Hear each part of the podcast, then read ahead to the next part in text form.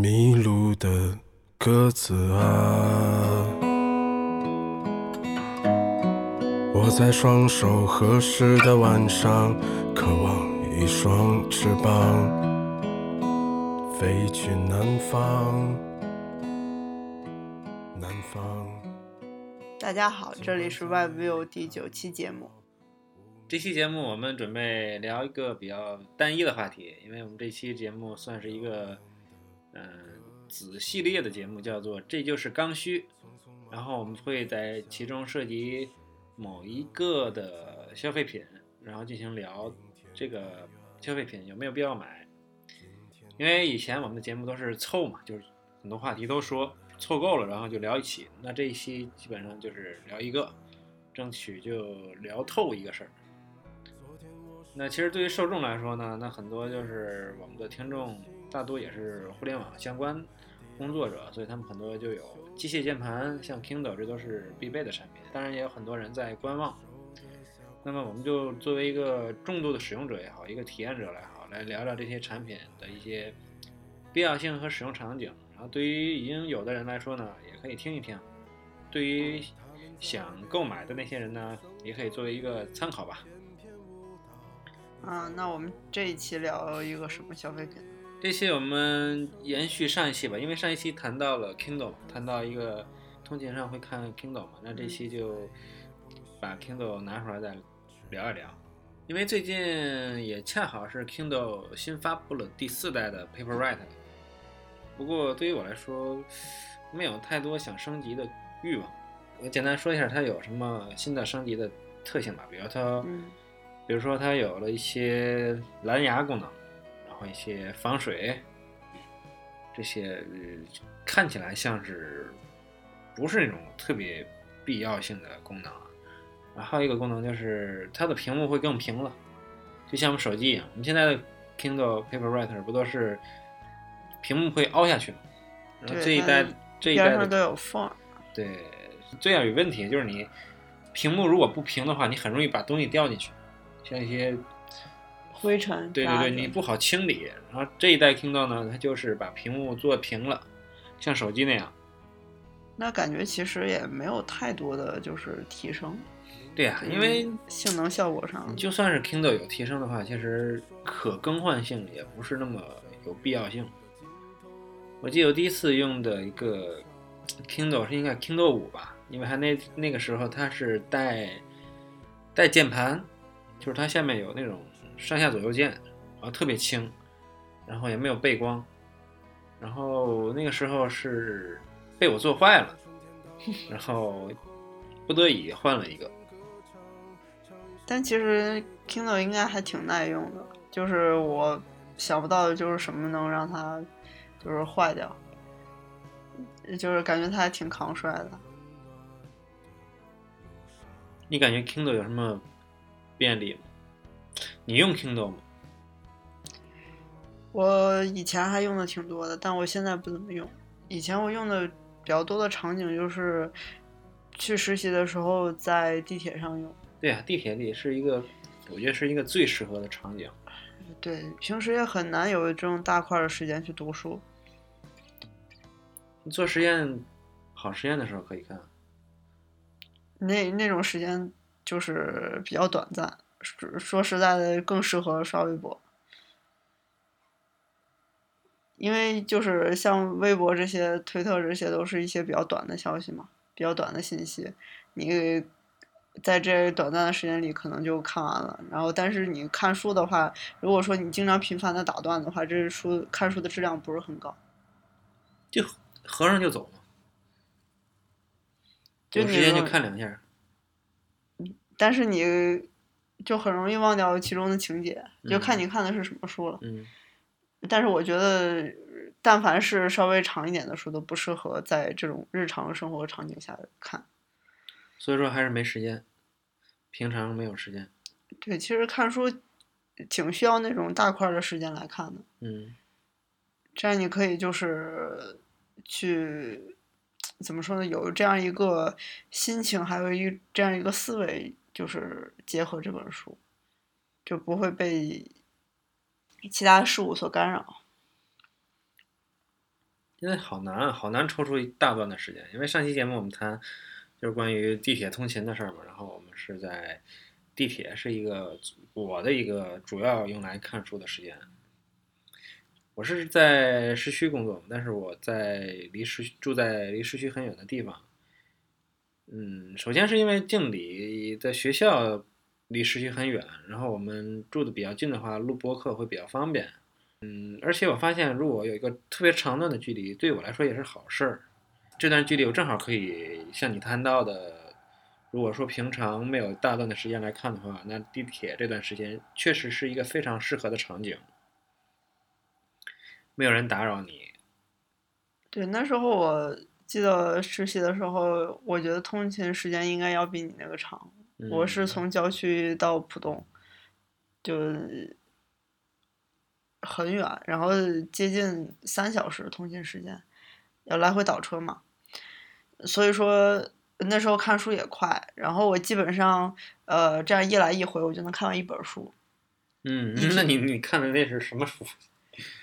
其实多数以就小说为主，就嗯那种经经典的小说，十万字、五万、五万没有十万字应该。不是很厚。嗯然后反正一来一回就一本书，嗯，然后一个月就三十本。可以，你这个可以，阅阅读量可以了。对我感觉我大学时大部分的书都是在那段时间读的。嗯，但是我那天发了一个微博，就说，他就就问我们，就说你这个看电子书有时候掏不出来，在地铁上，如果是上下高峰期。其实一刚开始的时候，我上地铁的时候看书是带的实体书，嗯真的实体书是更难翻出来的。嗯你如果看 Kindle 的话，我觉得难度不亚于就是，嗯，手机。对你掏手机，你手机能掏出来，你 Kindle 肯定也能掏出来。对呀、我就这么想，因为手机你现在最大的手机像 iPhone 八 Plus 那种，它现在是五点五寸吧，然后 Kindle 是六寸，它就少了零点五寸。然后你看地铁上大家都在看手机，那其实 Kindle 也是能掏出来的，只是你想不想掏的问题。嗯，当时我决定就是用 Kindle 的一个主要原因，其实我还是比较怀念实体书的。呃，就是因为地铁太挤了，实体书是真真的掏不出来。我有一次好不容易掏出来，然后被挤的脸书都拍在脸上了。嗯，其实我觉得 Kindle 在这方面还有一个优点，就是别人看不到你看的是什么书，因为你看实体书的时候有封面的，而且你封面是对外的，别人能看出来你看什么书。其实我觉得你这个多虑了。对，有时候我不想让别人知道我在那看什么，就你就有两种情况嘛，就是那种特别，呃，你可能会看一些特别特别，嗯、学术也好，或者是高深的那种，然后另外一种就是比较，呃，当下比较畅销的一些书。但是显然地铁上不适合看那种学术类的书籍。其实我比较喜欢看的就是那些科普、历史、嗯人文这种书，然后或者一些文学作品嘛。我是觉得，不论我看什么书，我都不太想让别人知道我在看什么。这算是种什么心理呢？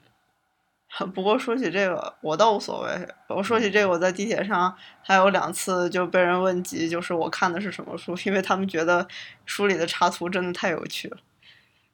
插图，实体书，对我就看杂志嘛，嗯，然后他们就问我看的是什么杂志，说他们也要去买。什么年龄段的人会问？嗯，和我差不多年龄段的人吧。哦，好奇。其实主要还是因为 Kindle 比较护眼吧。其实手机屏幕阅读也可以看，对吧？嗯，屏幕阅读也，他们也会做一些很多优化，无论拍板也好，内容也好。但感觉那样，嗯眼会不舒服。你长期看的时候，我我觉得我第一次看到 Kindle 的时候，就比较惊艳于就是它做的那种质感，就很像实体书那种书页。嗯，现在看久了就能看出差别，但是当时觉得很像。就因为实体书的话，就那种略略泛黄的那种底色就很护眼嘛。然后你看，就是你看久了，不像就是手机光很亮，然后它又是大多是白色的底色，就给你一种很刺眼的感觉。手自由小机主要，嗯，手机主要还是因为它是动态刷新嘛，它每秒都要刷。你 Kindle 不用刷，然后，你纸质书就更不用刷了。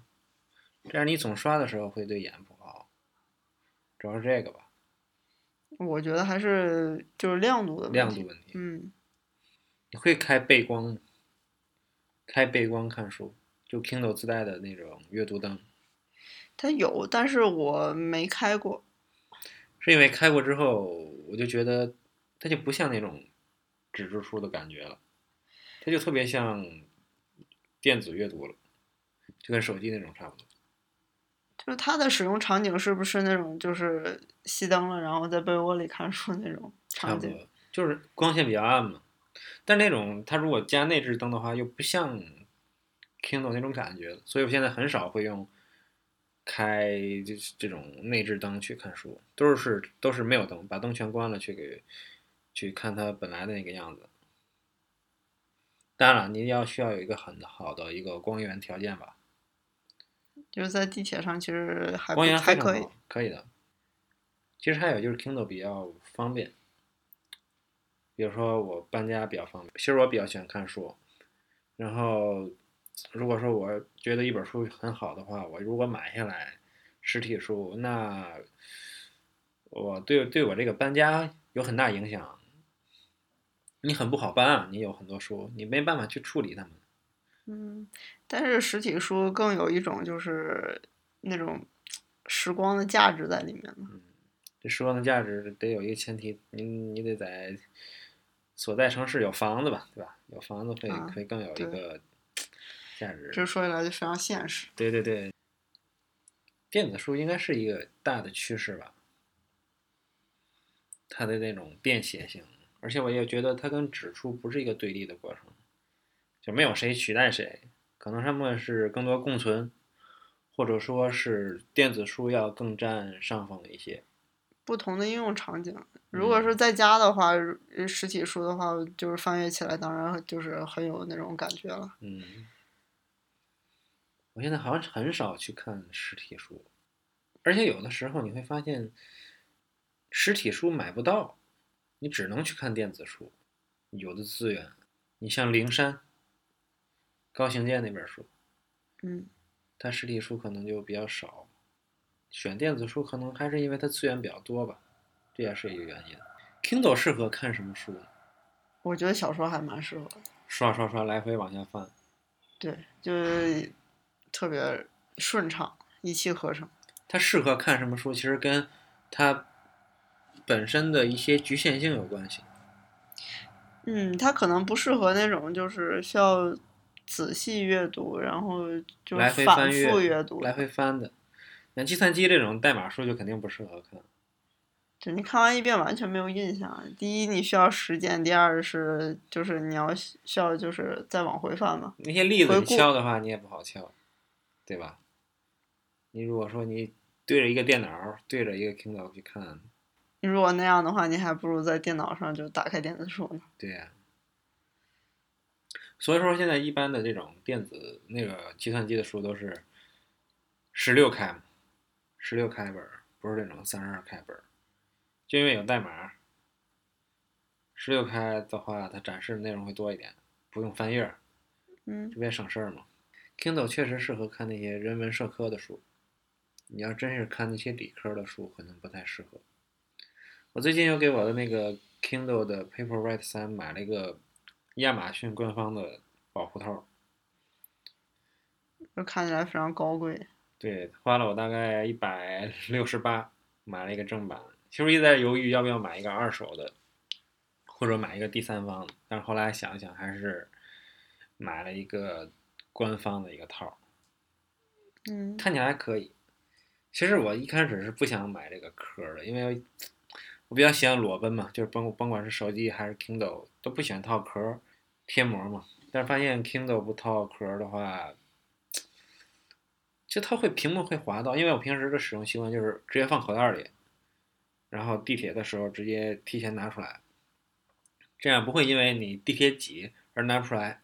但这个时候你会发现，嗯，容易滑，屏幕容易滑，容易，而且有的时候你划的厉害的话，它会漏光，而且有划痕，而且我这种强迫症特别重的人，我总会注意这个划痕，总会注意这个漏光，所以说我觉得还是及时止损，买个保护壳。